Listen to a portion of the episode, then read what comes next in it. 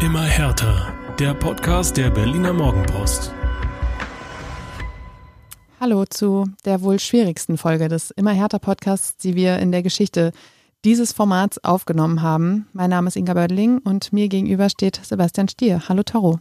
Guten Morgen, Inga. Du hast eindeutig recht. Das wird der schwierigste Podcast, den wir bisher gemacht haben.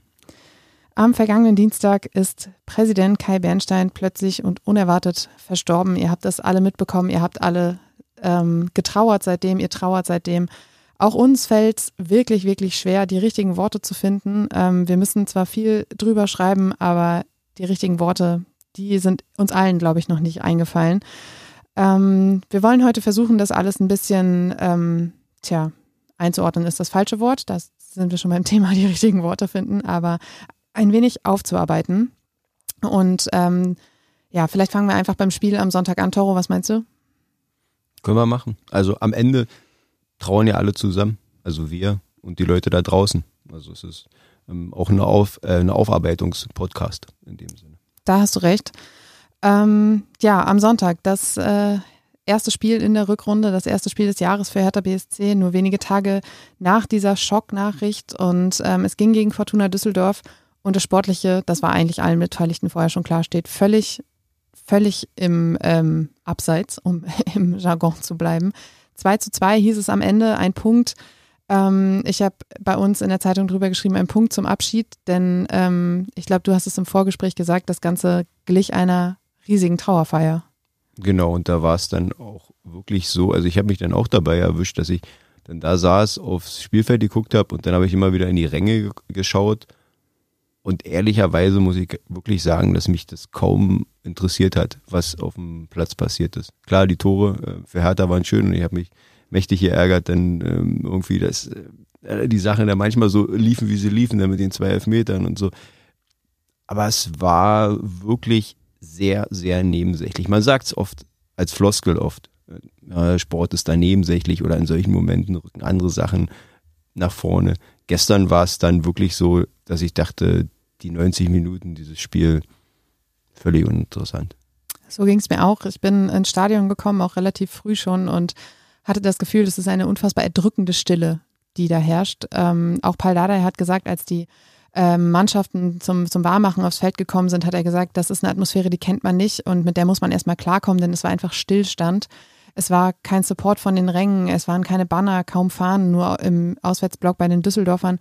Das ist ähm, etwas, was man in einem Fußballstadion einfach nie erlebt, wenn dort auch Fußball gespielt werden soll. Und ähm, das hat auch dazu geführt, dass ich teilweise auf der Tribüne saß und dachte, wie soll hier denn jetzt gleich ein Fußballspiel stattfinden? Es hat dann stattgefunden, aber es war genau diese merkwürdige Atmosphäre, die einfach gezeigt hat, dass es, dass es so viel Wichtigeres gibt als dieses runde Leder. Ja, es war erdrückend. Also es war in jeglicher Hinsicht erdrückend. Da waren ganz viele ähm, Eindrücke auch und, und Sachen bei, die es, wie du sagst, schwer machen, äh, Sport zu treiben.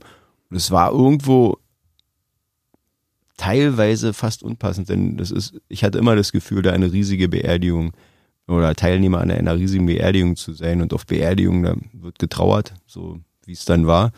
Ja, und da bewegt man sich nicht und auch nicht in kurzen Hosen. Also das war dann eben der, ja, die, das Spiel eben dazu wirklich Staffage.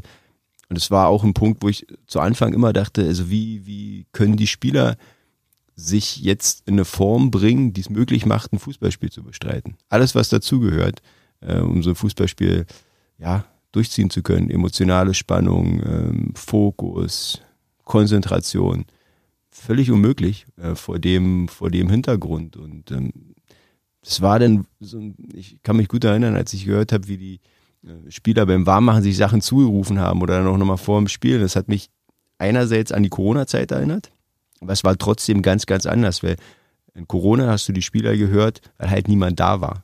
So. Jetzt waren aber ganz viele Menschen da und du hast sie trotzdem gehört weil diese Menschen einfach ruhig waren und da war so eine riesige schweigende gigantische Wand und das ist einfach unheimlich besonders gewesen. Ähm, ja, aber auch eben auf eine erdrückende Art besonders.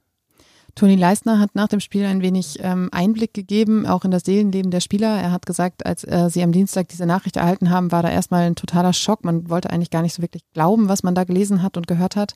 Dann ging es am Mittwoch mit der Vorbereitung los. Man hat sich mit der Mannschaft getroffen, hat viel gesprochen, hat dann aber eben auch doch versucht, äh, das hat er, glaube ich, auch wirklich so gesagt, relativ professionell sich auf dieses Spiel vorzubereiten. Es war unfassbar schwierig. Sie hatten eine Psychologin äh, zur Hand. Sie haben von Hertha BSC alle Möglichkeiten bekommen, um sich auch wirklich ähm, mit dieser Thematik auseinanderzusetzen, ähm, auch zu trauern, aber trotzdem eben auch ihren Job dann machen zu können. Ähm, ein Spagat, der, den ich mir unfassbar schwierig vorstelle. Ähm, Toni Leisner hat dann auch erzählt, dass ähm, er auf den Platz gekommen ist und dann war ja die Schweigeminute und vor dieser Schweigeminute hat äh, Stadionsprecher Fabian von Wachsmann sehr, sehr emotionale Worte gefunden. Ich muss sagen, da sind auch mir die Tränen gekommen, weil man einfach gemerkt hat, wie groß diese Trauer ist, wie viele Menschen hier einfach in dieser Trauer vereint sind. Und äh, Toni Leistner hat gesagt, auch ihm sind die Tränen gekommen und er hat die ersten Minuten des Spiels mit kompletter Gänsehaut äh, absolviert, weil man einfach auch den Schalter gar nicht so schnell umlegen kann. Und das zeigt ja auch, was für eine Herkulesaufgabe das eigentlich war, da überhaupt Fußball zu spielen. Ja, an dem Punkt ähm, war es denn für mich eben unvorstellbar, so dieses, dieses Spiel bestreiten zu können. Ja, das ist ja, wenn du sagst, na, ab Mittwoch hat man sich äh, versucht vorzubereiten. Das ist dann auch nochmal eine ganz andere Geschichte. Du kannst es wegdrücken. Dienstag kam die Nachricht, die schockierende Nachricht. Denn Mittwoch, Donnerstag, klar, Freitag, du, du trainierst, du bist ja auch ein Stück weit abgeschottet da in deiner Trainingsblase. Okay, am Mittwoch waren viele Leute am Platz, aber es war dann auch nicht so viel wie bei einem Stadionbesuch danach dann die Trainings unter Ausschluss der Öffentlichkeit. Du bist wirklich nur mit deiner Mannschaft, mit deinen Jungs. Und dann kommt eben ähm, der Tag, der Sonntag, der dann komplett anders ist, der dann, äh, wo du dann in dieses Stadion auch rein musst. Und das ist dann schon vergleichbar, glaube ich, mit jeder von uns ähm, musste ja schon mal auf einer Beerdigung sein, Teilnehmer sein. Ich glaube, das, das gehört einfach dazu im Leben, das lässt sich nicht vermeiden. Und ähm, da ist der Ablauf dann genauso. Ne, du kannst es eine Zeit lang wegdrücken, aber wenn denn der Tag ran ist, der Moment ran ist, dann verändert es die Situation komplett und dann ist auch alles, was du dir vornimmst, vielleicht nicht zu weinen oder vielleicht irgendwie eher nur an die schönen Dinge zu denken, nicht so traurig zu sein.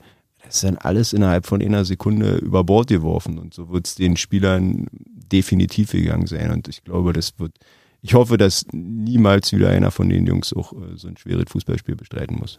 Es ist einfach die Wucht der Trauer, die dich da getroffen hat, selbst wenn du dir so viel vorgenommen hast.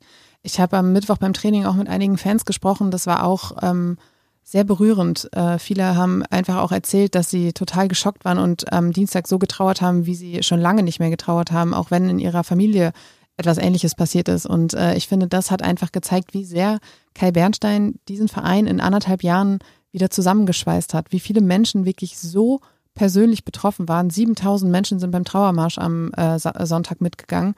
Ähm, und das einfach einmal so dokumentiert zu bekommen, da habe ich am äh, Sonntag mit einer Kollegin drüber gesprochen im Stadion, dass es einfach so schön zu wissen wäre, wenn Kai Bernstein sehen könnte, was für eine große Trauer, wie viele Menschen ihm einfach auch vertraut haben mit diesem Verein, wie sie wertschätzen, was er für diesen Verein getan hat. Ja, das mal die große Hoffnung, die man in, in solchen Momenten ähm, hat und ähm, so eine Hoffnung, die, die trägt einen dennoch ein Stück weit emotional und dass so eine große Anteilnahme war, ist einfach darauf zurückzuführen, dass ja jeder auch von den Menschen irgendwie eine, fast eine persönliche Geschichte mit ihm erzählen konnte. Der war halt jemand total, auch da haben wir wieder bei diesem Floskelbegriff, der war, das war keine Floskel, der war jemand aus dem, aus dem Hertha-Volk, der war jemand zum Anfassen. Ähm, Kai Bernstein war jemand, der versucht hat, auch dann in seiner Präsidentschaft so viel wie möglich überall präsent zu sein ähm, nahbar zu sein. Also so ein absolutes Konträrprogramm zu allen Figuren, die sich jetzt so im Profifußball bewegen, ja, wo man genau das Gegenteil oft darstellt und auch sein möchte. Und äh, da war, da war er komplett anders. Und deswegen, ähm, du kannst ja nur trauern, wenn, wenn du auch persönliche Berührungspunkte hast. Alles andere ist okay, man kann Anteilnahme äh, bekunden, aber du bist nicht wirklich traurig. Und in dem Fall ist es so, dass fast jeder äh, entweder ihn mal getroffen hat oder irgendeine kleine Anekdote äh, zu erzählen hat und dann speist sich daraus dann eben ähm, das, was wir am Sonntag gesehen haben. Aber es gab ja auch sogar viele, die gesagt haben, ich habe ihn nie getroffen und trotzdem bin ich so schockiert und trauer, weil er mir meinen Verein zurückgegeben hat. Auch das sind ja so, so Anknüpfungspunkte, die einfach zeigen, welchen Einfluss er eben auch auf Menschen hatte, die er gar nicht unbedingt getroffen hat. Ich glaube, das ist das absolute Ultimum, was er sich selbst gewünscht hätte zu erreichen. Ähm, weil mehr, glaube ich, also als Verein, äh, als Verein, nicht als Präsident, kannst du mehr gar nicht wollen. Da geht es nicht so darum, Pokale einzuheimsen oder irgendwie großartige Siege, Aufstiege. Klar, das, aber das wird am Ende dann auf Trainer zurückgeführt, auf Spieler, vielleicht ein bisschen auf Sportdirektoren, Benny, aber ähm, nicht so sehr auf den Präsidenten. Als Präsident hast du andere Aufgaben, größere Aufgaben ähm, und das, das sind dann eben genau die Sachen, ähm, die die Leute beschreiben. Dieses einen äh, zurückgeben, ähm, das ist ja auch ein großer Wunsch von vielen, wir wissen alle, man kann die Zeit nicht zurückdrehen. Der Fußball ist so, wie er ist. Er ist nicht vor, wie vor 60 Jahren, dass du äh, die Spieler irgendwo in der Kneipe triffst, mit denen Bier trinkst oder nach dem Trainingsplatz, äh, ähm, nach dem Training ewig mit denen Schwatz hältst. Das, das ist alles nicht mehr so. Da ist eine riesen Distanz drinne inzwischen. Da ist eine, da ist auch eine absolute Blase drinne. Der Profifußball ist teilweise zum Kopfschütteln inzwischen nur noch.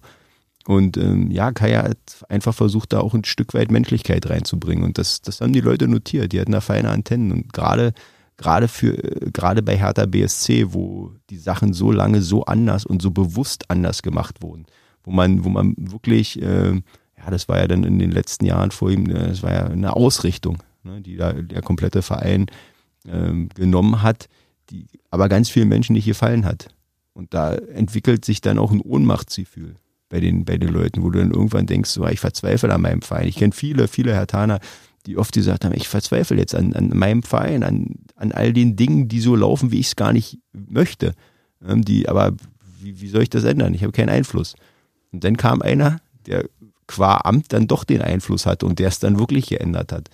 Und das ist eine Sache, die wirkt weit, weit, weit über ja, Kais, Kais Leben hinaus. Ihr da draußen merkt vielleicht auch, dass er auch eine Person war, die ähm, mit der Zusammenarbeit, äh, mit der Zusammenarbeit auch einfach besonders war. Du hast es vorhin gesagt, Toro, einfach nicht wie die typischen Protagonisten, die man aus diesem Business kennt. Und ähm, ich habe es, glaube ich, auch in einem meiner Texte geschrieben. Er war ähm, immer menschlich, immer nahbar und man hatte, wenn man mit ihm gesprochen hat, nie das Gefühl, dass er dieses Gespräch schon lieber vor einer, vor einer Minute hätte beenden wollen. Auch was Besonderes, sonst ist man immer unter Druck, hat das Gefühl, man muss schnell zwei, drei Fragen stellen, um ähm, seine Informationen zu bekommen. Bei ihm hatte man auch immer das Gefühl, dass er sich auch für den Hintergrund interessiert, für die Person, die dahinter steht. Ich hatte noch die Möglichkeit, im Trainingslager in Spanien mit ihm äh, zu sprechen. An dem Samstag gegen die Glasgow Rangers saß er eine ganze ähm, Halbzeit bei uns. Äh, Journalisten hat sich ganz locker mit uns unterhalten, ähm, ein bisschen auch nach dem Berufsalltag gefragt hat. Man hat auch gesehen, wie er mit diesem Spiel mitgegangen ist, wie sehr er sich gefreut hat, dass er da noch einen Sieg gesehen hat, ähm, weil ja die personellen Voraussetzungen nicht die allerbesten waren. Ähm, und äh, wir hatten in den Tagen davor am Trainingsplatz, hat er auch häufig noch das Gespräch gesucht. Wir waren an einem Abend auch noch äh, mit ihm essen, ähm, als, als so eine Art ja, Mediendinner, glaube ich, wurde es tituliert. Ähm, auch da hat er sich total entspannt gegeben und hat sehr viel ähm, geplaudert und wollte eben auch was über die Menschen wissen, die hinter den ähm, Texten stehen, die da so geschrieben werden. Und das hat eben auch gezeigt, dass er einfach ein, ein ja unfassbar nahbarer, authentischer Mensch war und ähm, er hat da einen Satz gesagt, der mir extrem hängen geblieben ist und der am Dienstag immer wieder vor meinem Auge aufgetaucht ist, als ich diese Schocknachricht gehört habe. Ähm, Zeit ist ein Faktor, den wir nicht beeinflussen können. Und dass ihm die Zeit so schnell davonlaufen würde, hätte zu diesem Zeitpunkt wirklich niemand gedacht. Er hat es im Zusammenhang mit seiner Kandidatur äh, als Präsident gesagt, weil ja in diesem Jahr neu gewählt worden wäre. Jetzt wird auch neu gewählt, aber eben unter ganz anderen Voraussetzungen und er sich immer überlegt hat, macht er es, macht er es nicht. Er hat da viel auch mit seiner Familie drüber gesprochen, weil die für ihn immer an erster Stelle stand. Und ähm, dieser Satz, der hat nochmal richtig reingehauen, muss ich sagen. Ja, er war sicherlich dann anders gemeint in dem Moment. Ähm, da bin ich sicher. Aber es ist schon so, dass jetzt natürlich immer auch über allem so diese große Frage steht, was wäre gewesen, wenn? Also, weil bei allem, was er jetzt bewirkt hat in der Zeit, hatte man ja trotzdem das Gefühl, dass das erst ein Stück weit am Anfang steht. Also, dass da noch viel mehr möglich äh, gewesen wäre. Nicht, nicht aufs große Ganze bezogen. Ähm, ich musste gestern, als ich äh, in der Düsseldorfer Kurve das Plakat äh, gesehen habe, ja, ein anderer Fußball ist möglich. Das, äh, das war auch ziemlich ergreifend, weil es ja genau in die Richtung zielte, was Kai Bernstein bewirken wollte. Ich habe da auch öfter mit ihm drüber gesprochen, Utopien etc. im, im Profifußball. Ich denke, für Hertha hätte er sehr viel noch bewegen können. Gerade, gerade weil man dann erst am Anfang war und ähm, da sehr, sehr viel noch eigentlich vor ihm lag. So, und auch vor dem Präsidium, vor dem Verein generell. Man hat ja wirklich im Sommer erst mit der wirklich kompletten Neuausrichtung angefangen. All die Sachen, die jetzt dann eben ins, ins Greifen gekommen sind, sowohl sportlich als auch neben dem Platz, alles drum halt rum im Verein, das, das ist eben das ganz, ganz große Drama. Man fragt sich immer, warum so früh, warum jetzt, äh, warum zu diesem Zeitpunkt ich weiß nicht, wie es dir geht. Ich, bei mir ist es noch nicht so ganz angekommen, habe ich im Stadion gemerkt, wenn man da diese Schwarz-Weiß-Bilder gesehen hat. Ähm, das war alles, ähm, sehr, wirkte immer noch alles sehr surreal. Ähm, aber diese Anteilnahme hat mich auch vor dem Stadion extrem beeindruckt. Ähm, das Blumenmeer, Kerzenmeer, Schals, die alle vorm Osttor lagen, auch auf der Geschäftsstelle sehr viele äh, Blumen und ähm, viele Einträge in die Kondolenzbücher, die überall auslagen. Ähm, Im Stadion selbst gab es ja auch viele Momente, in denen nochmal besonders äh, gedacht wurde. Man hat ähm, das, das alte äh, Podest, auf dem er als Vorsänger der Harlequins äh, agiert hatte, vor die Ostkurve gestellt mit einem Blumenkranz. Sein Platz in der VIP-Loge, wo er die Spiele jetzt immer verfolgt hat, ähm, war geschmückt mit einem Bild von ihm, mit Blumen, mit äh, seinem Megafon von früher und natürlich mit der Präsidentenjacke, die so ja auch schon zum Kultobjekt geworden ist. Und äh, während der Schweigeminute vor dem Spiel hatten ähm, Geschäftsführer Tom Herrich und Interimspräsident äh, Fabian Drescher auch eine symbolische Lücke gelassen. Sie hatten sich äh, an den Armen gehalten und haben dann eben zwischen sich diese Lücke gelassen, die Kai Bernstein bei Hertha jetzt hinterlassen wird. Sie haben schon versichert, dass sie in seinem Sinne weitermachen werden, dass sie ähm, diesen Berliner Weg, den er ja ausgerufen hat, weitergehen werden. Aber ungewiss ist die Zukunft natürlich trotzdem. Ja, die ist immer, die Zukunft ist immer ungewiss in so großen Vereinen. Das, das ist so. Ähm, ich würde gerne nochmal von, von vorne anfangen, sozusagen, bei Dames Statement. Ähm, ich fand auch die Kraft des Fußballs gestern echt beeindruckend, wenn man sieht, wie viele Menschen dann ähm, ja so in einer Sache vereint sind, also wie viel dieser Verein so vielen Leuten bedeutet und dann eben auch einer bestimmten, auf eine Person, bestimmte Person äh, gerichtet. Das war schon echt beeindruckend, muss ich sagen. Und das ist ja dann auch ein Stück weit so, wie wie man sich eigentlich Fußball wünscht, ne? wie man sich Vereinsleben wünscht, wie man sich Verein wünscht, ne? dieses große, große Zusammengehörigkeitsgefühl. Und das war extrem beeindruckend gestern. Und klar, irgendwann, äh, jetzt werden auch die Fragen nach der Zukunft gestellt. Ne? Die werden gestellt werden müssen, definitiv. Und das ist immer, immer Ungewissheit, weil Vereine mit der Größe, mit der Wucht von, von Hertha BSC ja immer auch abhängig von den Wahlen sind, von den Leuten, die sich dann wählen lassen, die Wahlen bestreiten, die sich das auch zutrauen. man muss auch ganz klar sagen, dieses Amt, Präsident von so einem großen Volksclub zu sein, das muss man auch aushalten. Da, da ist nicht jeder für gemacht, da ist nicht jeder für geschaffen. Man kann nicht einfach jetzt sagen, okay, wir nehmen jetzt den erstbesten, äh, der Kai vielleicht nahe stand oder ähm, der da aus diesem Zirkel jetzt vielleicht als erster aufsteht oder als äh, letzter wegkommt sondern ähm, das muss schon jemand sein, der dieses Amt auch füllen kann. Ja, unter diversen Punkten. Ähm, und da war Kai Bernstein schon jemand, der auch ähm, ja absolut Öffentlichkeitsarbeit wirksam war, den man auf eine Bühne stellen konnte, der auch ein Charisma hatte, der Leute einfangen konnte, der einfach diese Persönlichkeit hatte, das Fanvolk zu begeistern und auch dann äh, nach innen Mitarbeiter zu begeistern. Und ähm, da sehe ich die größte Lücke. Seine Ideen und äh, der, der viel beschriebene Berliner Weg, ähm, die werden jetzt, diese Sachen werden erstmal Programm sein. Definitiv. Das ist ja sein Erbe. Und ich kann mir nicht mal ansatzweise vorstellen, dass auf einer Jahreshauptversammlung jetzt jemand gewählt wird, der das komplette Gegenteil verkörpert. Ja, dafür sind die Antennen äh, der Mitglieder viel zu sensibel, viel zu feinfühlig und dafür besteht auch viel zu sehr der Wunsch, das Angefangene jetzt weitermachen zu wollen. Das, das ist nicht die Frage. Die Frage wird sein, ob sich jemand findet, der es auch wirklich kann und dann eben auch tragen kann für die nächste Zeit und Jahre, Periode. Das Gute ist, dass man da jetzt auch ein bisschen Zeit hat, sich das zu überlegen, sich da so auszurichten. Ähm, die turnusmäßigen Wahlen werden eben erst im Oktober bzw. November. Die Frage ist, äh, ob man es dann schon im Mai macht oder nicht. Aber ich glaube, das sind Entscheidungen, die wirklich erst in den kommenden Monaten fallen. Ähm, lass uns noch mal ähm, kurz auf das, auf das Spiel und auf die Protagonisten rund ums Spiel eingehen. Ich habe vorhin schon gesagt, wie schwer es für die Spieler war, auch um, um Toni Leistner. Ähm, Haris Tabakovic hat äh, nach dem Tor zum 1 zu 0 ähm, das, das Aufwärmshirt der Spieler hochgehalten, wo drauf stand, wir Herr Tana in tiefer Trauer, hat dann Richtung Himmel gezeigt. Auch Derry Schernd hat nach seinem Tor Richtung Himmel gezeigt. Ähm, auf der Ehrenrunde nach dem Spiel haben sie das äh, Banner in tiefer Trauer um Kai äh, mit sich getragen. Ähm, es gab nach dem Spiel vor der Ostkurve auch noch sehr emotionale Momente, als man sich mit den Fans ausgetauscht hat. Und äh, äh Paul Dardai hat das auch sehr mitgenommen. Er ist ähm, in Tränen ausgebrochen, kam auch mit Tränen in den Augen in die Katakomben. Viele Spieler waren auch sehr, sehr angegriffen. Ähm, das ist auch einfach, finde ich, was zeigt, wie sein Draht auch in die Mannschaft war. Also es war nicht nur eben nach draußen und zu den Fans und wir vereinen den Verein, sondern er hatte eben auch einen unfassbar großen Einfluss auf die Mannschaft, auf dieses, auf dieses Konstrukt, ähm, das er dann auch so ein bisschen mit aufgebaut hat unter seiner Idee Berliner Weg. Ja, das ist ja das, was ich vorhin gesagt habe. Du kannst ja nur um jemanden trauern, du kannst ja nur traurig sein, wenn du den noch kennst, wenn du, wenn du Sachen mit dem verknüpfst. Ähm, und das ist eben nur möglich, wenn du einen persönlichen Bezug hast.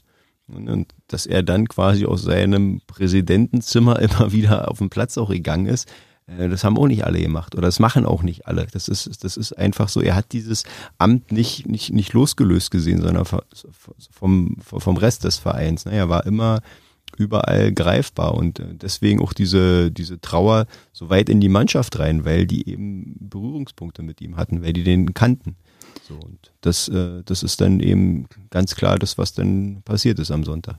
Paul Dardai hat hinterher gesagt, er hat nie gefragt, was gut für ihn ist, sondern immer nur für Hertha. Er ist damit unsterblich. Für uns ist das unglaublich schmerzhaft. Er hat mit uns gelebt. Und das fasst sehr auch einfach sehr gut zusammen. Ähm, Benny Weber hat auch nach dem Spiel mit uns gesprochen und hat auch gesagt, es ist unfassbar schwer in Worte zu fassen. Es war ein unfassbar hochemotionaler Tag. Und ähm, Kai hätte gefallen, was er hier gesehen hätte. Und ähm, das ist, glaube ich, genau das, was du am Anfang auch gesagt hast, dieses gemeinsame Trauern, dieses Halt geben miteinander, gegeneinander, ähm, um eben nicht daran zu zerbrechen. Das war, glaube ich, ganz, ganz wichtig und stand im Mittelpunkt. Und ähm, Toni Leistner hat hinterher auch noch gesagt, ähm, ich habe vorhin gesagt, das Spiel ging 2 zu, 2 zu 2 aus. Er hat gesagt, es ist schon wichtig, nicht mit einer Niederlage nach Hause zu gehen, gerade an diesem Tag. Aber man hat äh, heute wieder gesehen, dass es viel wichtigere Dinge als Fußball gibt. Ja, da, da ist ja wenig hinzuzufügen. Also das ist, das ist ganz klar äh, so gewesen, weil ja auch eben dieses Spiel dann eben ne, so sehr in den Hintergrund gerückt ist. Klar, das hätte, das war auch so ein Danke, dass ich von dem Elfmeter dachte, hm, beim, der dann verschossen wurde, wenn das, wenn der drin gewesen wäre, zwei, drei, schwer vorstellbar, dass sich die Mannschaft da so aufgebäumt hätte und dann noch irgendwie zum Ausgleich gekommen wäre. Also das war schon vom Spielverlauf her äh, sehr positiv, dass sie dann zweimal in Führung gegangen äh, sind, nicht so diesen dazu noch emotionalen Nackenschlag im sportlichen Bereich gehabt haben. Ähm, ich denke auch mit dem Ergebnis, äh, das, das rundet, rundet die Sache dann oder den, den Tag dann schon eher ab. Es ist schwierig jetzt den, den Weg auf das, auf das Sportliche zu finden, ähm, aber wir wollen trotzdem einmal äh, darauf gucken und darüber sprechen, weil das natürlich auch eben wichtig ist für die kommenden Wochen, in denen es für Hertha BSC um viel geht. Ähm, es gab nämlich drei sportliche Lichtblicke, über die es sich durchaus zu sprechen lohnt. Ähm, Palko Dardai hat sein Comeback gefeiert nach vier Monaten Verletzungspause. Er hatte in äh, Spanien die Gelegenheit, sich ein bisschen ranzukämpfen, so ein bisschen aufzuholen, gerade auch Fitness, ist dann krank geworden, ähm, musste wieder, hat einen kleinen Rückschlag dann erlitten, ist jetzt aber wieder dabei und wurde eingewechselt und ist eine ja doch dringend benötigte Option auf dem Flügel. Ja, also das, das glaube ich auch ein fitter Palko da, der ist definitiv eine ähm, gute Option, auch weil er der Mannschaft im Bereich Erfahrung mehr gibt, äh, als der jetzige Kader so zur Verfügung hat. Ne? Er hat in der ja, vor Jahren dann schon viel, relativ regelmäßig Bundesliga gespielt, war jetzt im Ausland. Also der, der hat schon eine gewisse Reife einfach und äh, die tut der Mannschaft gut. Die, oder die wird der Mannschaft gut tun. Da bin ich überzeugt von. Und äh, wenn der jetzt richtig fit wird, das war ja im Trainingslager dann eben auch ein Problem, dass er dann gerade nach der langen Zeit dann jetzt mit Corona nicht so arbeiten konnte, wie man sich das vorgestellt hat. Aber das wird kommen jetzt auch definitiv über die Spiele, die vielen, die jetzt anstehen. Und da wird der Hertha im Frühjahr sicher helfen. Gut tut der Mannschaft auch, dass Haris Tabakovic wieder getroffen hat. Ich habe vorhin gesagt, das äh, Tor zum 1 zu 0 ähm, nach sieben Pflichtspielen ohne Treffer Äh, Paul Dardai hat im Trainingslager schon gesagt, er ist sich sicher, dass Harris das erste Tor der Rückrunde schießt. Äh, das war sein äh, Zitat. Man mag jetzt sagen, das ist bei dem Top-Torjäger des Vereins nicht unbedingt eine gewagte Wette, aber nach sieben Pflichtspielen ohne Treffer war es ja dann doch so, dass er auch vielleicht ein bisschen äh, ans Zweifeln kam.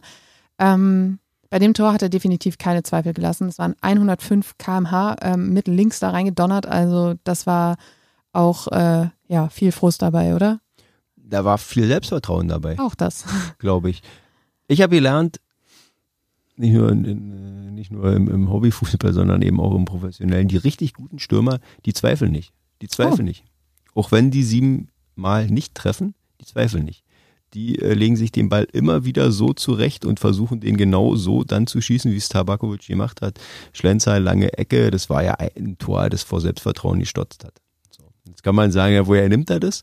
Aber ich glaube einfach, dass der das, da kam die Winterpause zum richtigen Zeitpunkt, das hat der abgehakt. Weil es einfach diese Sachen, wenn du eine gewisse Zeit, er ist ja nicht mehr der Jüngste, er ist ja keine 20 Jahre, der hat das ja schon noch und nöcher erlebt in seiner Karriere. Du hast immer Phasen, da triffst du, dann hast du die Phasen, da triffst du nicht, weil man kann nicht maschinell in jedem Spiel sein Tor beisteuern und äh, dann kommt halt so eine, äh, so eine Serie dann auch mal zustande. Jetzt hat er getroffen und jetzt wird er auch wieder treffen. Also der ist, glaube ich, auch mental einfach zu stark, was sein, seine Berufsbeschreibung angeht als Mittelstürmer, als dass er sich da von den Spielen hatte wirklich beeinflussen lassen. Er hätte ja sogar noch das, äh, den Doppelpack machen gemacht, fast. Äh, der Ball ging dann an den Pfosten. Ähm, dafür hat der Richard das 2 zu 1 gemacht. Ähm, der hatte sich am Anfang des Spiels noch ein bisschen schwer getan, ähm, hatte auch fast den Ball vor Tabakovics Tor ein bisschen vertändelt, aber dann äh, kam Tabakovic und ähm, machte doch noch was Gutes draus. Auch für Derry Sherhans super, weil auch der wird definitiv gebraucht auf seiner Position und ähm, auch keine leichte Zeit, auch keinen leichten Stand im Moment oder hatte keinen leichten Stand unter Bahaldadei. Von daher auch das ein kleiner Lichtblick, aber das ist nicht der dritte, denn der dritte ist das äh, Debüt von Ayman Barkok. Ähm, zu einer Zeit zu Hertha gekommen, die wahrlich alles andere als leicht war. Ähm, aber auch er hat sein Debüt gefeiert, ähm, als äh, Zehner fürs Malpreviak gekommen, gute Ansätze gezeigt. Äh, Benny Weber hat gesagt, dass man sich schon im Sommer mit ihm beschäftigt hatte, da hat es dann aber nicht geklappt. Umso schöner und froher war man, dass es jetzt funktioniert hat. Ähm, wie, wie hast du ihn gesehen?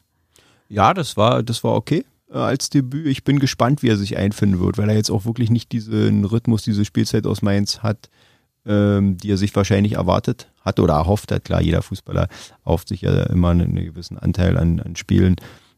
Hatte er da nicht so, hat auch nicht mehr die Rolle gespielt in der Mannschaft. Jetzt neue Aufgabe, neuer Verein. Voraussetzungen sind da definitiv. Und jetzt, jetzt muss, muss er es zeigen. Jetzt ganz klar, jetzt muss er zeigen, dass er da wertvoll werden kann. Hat jetzt auch gar nicht, wird auch gar nicht so eine lange Anlaufzeit bekommen, denn er hat das Programm ist schon recht fordernd Richtung DFB-Pokal, das große Spiel, aber dann jetzt eben auch in der Liga die Situation, dass man eben immer noch in Tuchfühlung ist nach oben. Also da, da wird er sofort funktionieren müssen. Und ähm, aber er ist auch ein erfahrener Profi. Äh, ich denke, das wird, wird funktionieren können. Vor dem großen Pokalviertelfinale gegen Kaiserslautern geht es am Samstag um 13 Uhr in Wiesbaden weiter. Ähm, die haben am Wochenende gegen Magdeburg verloren zum Rückrundenauftakt, sind Tabellen 13. Ähm, wir erinnern uns an das Hinspiel, da gab es ein 0 zu 1 in der, ich glaube, 90 plus 4 war es. Ähm, also so ein ganz, ganz spätes Gegentor. Ähm, Hertha ist natürlich jetzt eine ganz andere Mannschaft, hat aber eben auch gerade keine leichte Phase. Ähm, was, was meinst du, kriegt man da schon so ein bisschen mehr Kerngeschäft Fußball wieder hin? Ja, das auf jeden Fall. Ich glaube, vor dem Hintergrund wird es auch gut tun, dass man weg ist ähm, vom Olympiastadion, also dass man einfach auswärts in einer ganz anderen Umgebung ist. Das wird sicherlich helfen. Und ja, wie du sagst, äh, die Mannschaft ist jetzt eine andere. Wiesbaden ist auch ein bisschen eine andere Mannschaft, weil dann als Aufsteiger zu Anfang hast du dann doch immer so einen Flow und doch diese übermäßige Motivation, die treibt dich ja dann auch noch in diese neue Liga, alles Jetzt sind sie im Alltagsgeschäft, haben jede Mannschaft schon einmal Minimum gespielt. Das ist dann auch immer wieder, das wird dann als Aufsteiger, wird es dann auch immer schwerer, je länger die Saison dauert, weil du wirklich immer auf dieser 100, 110 Prozent Schiene fahren musst, um konkurrenzfähig zu sein. Ähm, Wiesbaden macht das ihren Möglichkeiten entsprechend sehr ordentlich in der Saison, muss man ganz klar sagen, genauso wie Elversberg. Aber ich denke, dass Hertha da mit einer guten Leistung eine gute Chance hat, drei Punkte mitzunehmen und dann eben mit Selbstvertrauen dieses so wichtige Spiel gegen Kaiserslautern zu steuern. Im Moment ist es Platz 8 äh, mit 26 Punkten, äh, sieben Zähler Rückstand auf Rang 3. Also es hat sich jetzt nicht so wahnsinnig viel verändert nach diesem Tag ähm, gestern oder am Sonntag besser gesagt. Und ähm, ja, über dieses große Spiel gegen Kaiserslautern werden wir dann natürlich auch in der nächsten Woche sprechen. Äh, genauso eben wie über das Spiel gegen Wiesbaden. Und ähm, ja, Toro, bis dahin danke ich dir für deine Worte. Ähm, das hat auch mir ehrlich gesagt gut getan, da nochmal so in Ruhe drüber zu sprechen. Reden hilft immer, also in jeder Lebenslage und äh, erst recht in der jetzigen. Das stimmt. Äh, euch da draußen wünschen wir ganz viel Kraft für die nächsten Tage. Ähm, haltet euch gegenseitig, ähm, trauert gemeinsam, nehmt euch in den Arm und vielen Dank fürs Zuhören.